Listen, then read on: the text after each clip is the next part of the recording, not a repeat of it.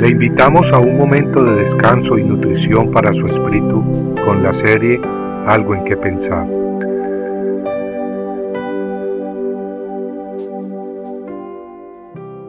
Palabras vanas. Tú dices, pero solo son palabras vanas. Tengo consejo y poder para la guerra. Mas ahora, ¿en quién confías que te has rebelado contra mí? Segunda de Reyes 18:20. El rey de Asiria, luego de entrar a la nación de Judá conquistando sus ciudades, había enviado a sus oficiales con un gran ejército a Jerusalén, la capital de la nación. El comandante enemigo le decía a los oficiales judíos que se rindieran, que no confiaran ni en otras naciones ni en Jehová. El rey asirio acusó a Ezequías de usar palabras vanas, palabras vacías al decir que Jehová los libraría del enemigo solo son palabras vanas. ¿Acaso alguno de los dioses de las naciones ha librado su tierra de la mano del rey de Asiria? ¿Quiénes de entre todos los dioses de estas tierras han librado a su tierra de mi mano, para que Jehová libre a Jerusalén de mi mano? decía el rey asirio. Los oficiales judíos, al oír las palabras desafiantes del enemigo, rasgaron sus vestidos en señal de angustia y humillación, y fueron donde el rey para contarle lo que habían oído. En Segunda de Reyes 19.1 leemos que cuando oyó esto el rey Ezequías, rasgó sus vestidos, se cubrió de cilicio y entró en la casa del Señor. Es decir, el rey entró al templo a orar. Y leemos que también envió a sus siervos a informarle al profeta Isaías y a pedirle que también él orara a Jehová. Isaías le dijo entonces a los siervos del rey que le dijeran, Así dice Jehová, no temas por las palabras que has oído, con las que los criados del rey de Asiria me han blasfemado. He aquí, se volverá a su tierra y en su tierra lo haré caer a espada.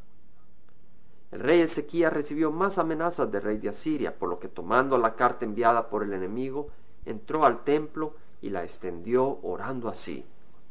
Oh Jehová Dios de Israel, que estás sobre los querubines, solo tú eres Dios de todos los reinos de la tierra.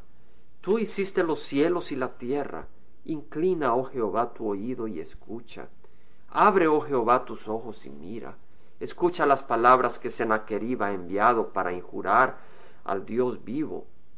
En verdad, oh Jehová, los reyes de Asiria han asolado las naciones y sus tierras, y han echado sus dioses al fuego, porque no eran dioses, sino obra de manos de hombre, de madera y piedra, por eso los han destruido.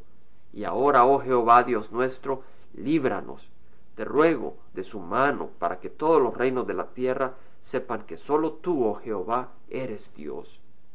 Segunda de Reyes 19, 15 al 19. Y Dios respondió la oración de su siervo, pues leemos en Segunda de Reyes 19, 35 que aquella misma noche salió el ángel de Jehová e hirió a ciento ochenta mil en el campamento de los asirios. Cuando los demás se levantaron por la mañana, he aquí, todos eran cadáveres. Luego leemos que Sennacherib, rey de Asiria, partió y regresó a su tierra, y mientras adoraba en el templo de su Dios, fue asesinado. Amigos, la palabra de Ezequías, palabras que expresaban su confianza en Jehová, no eran palabras vanas como creía Sennacherib, el rey de Asiria, mas al contrario, fueron las palabras de Sennacherib, palabras que expresaban su confianza en sus propias fuerzas, las que probaron ser palabras vanas. Y su derrota fue fatal. Ciento ochenta y cinco mil hombres de su ejército fueron juzgados por el ángel de Jehová, y el mismo rey fue asesinado de acuerdo a la palabra del profeta de Dios.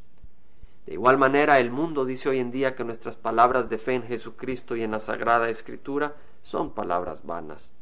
Pero muy pronto las profecías finales se cumplirán y entonces se verá quién verdaderamente es el que ha expresado palabras vanas. Compartiendo algo en que pensar, estuvo con ustedes Jaime Simán. Si usted desea bajar esta meditación, lo puede hacer visitando la página web del Verbo para Latinoamérica en www.elvela.com. Y el Vela se deletrea E L B de verdad ELA, donde también encontrará otros materiales de edificación para su vida. Puede también escribirnos al Vela Pio Voz 1002 Orange, California 92856, Estados Unidos. Dios le bendiga.